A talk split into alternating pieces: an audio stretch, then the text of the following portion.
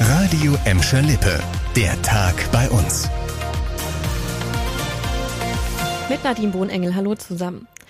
Mal wieder in die Kneipe, essen gehen oder ins Kino. In Gladbeck könnte das vielleicht bald wieder möglich sein. Der Kreis Recklinghausen hat sich beim Land als Modellkommune für das Projekt Öffnen mit Sicherheit beworben.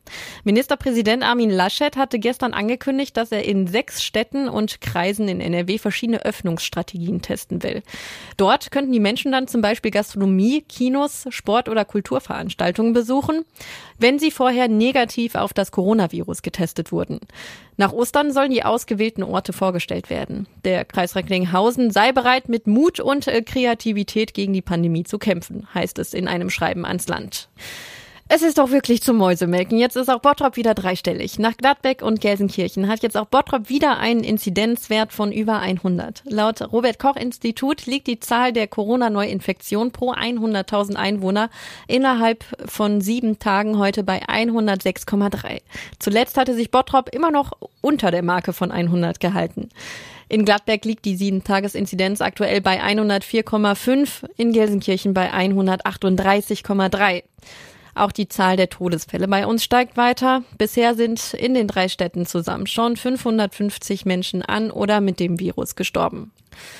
Eine große Reisewelle ist mit dem Start der Osterferien in diesem Jahr zwar nicht zu erwarten, trotzdem verzichtet der Betreiber der Autobahnen im Ruhrgebiet ab morgen auf Tagesbaustellen. Staus könnte es aber trotzdem geben, sagte die Regionalchefin der Autobahn Westfalen. An den Großbaustellen würden die Arbeiten rund um Ostern weiterlaufen. Größere Projekte bei uns sind aktuell die Sanierung des A2-Tunnels in Gelsenkirchen-Erle und der sechsspurige Ausbau der A43 am Autobahnkreuz Herne. Dort gibt es ab morgen eine zusätzliche Vollsperrung, weil Teile einer neuen Eisenbahnbrücke eingebaut werden. Das wird hier bald richtig grün bei uns. Der Regionalverband Ruhr will bis zur Eröffnung der internationalen Gartenausstellung 2027 fünf Millionen Bäume neu pflanzen. Davon sollen allein in diesem Jahr 35.000 nach Bottrop und Gelsenkirchen kommen. In der Kircheller Heide sollen 22 Bäume gepflanzt werden, im Emscherbruch und Resserwäldchen 13.000. Um einen naturnahen Wald zu schaffen, setzt der RVR vor allem auf heimische Buchen und Eichen. In dieser Woche wurde schon der millionste Baum gepflanzt. Und zwar in Haltern im Kreis Recklinghausen. Das Ruhrgebiet soll nach den Worten des RVR die grünste Industrieregion Deutschlands werden.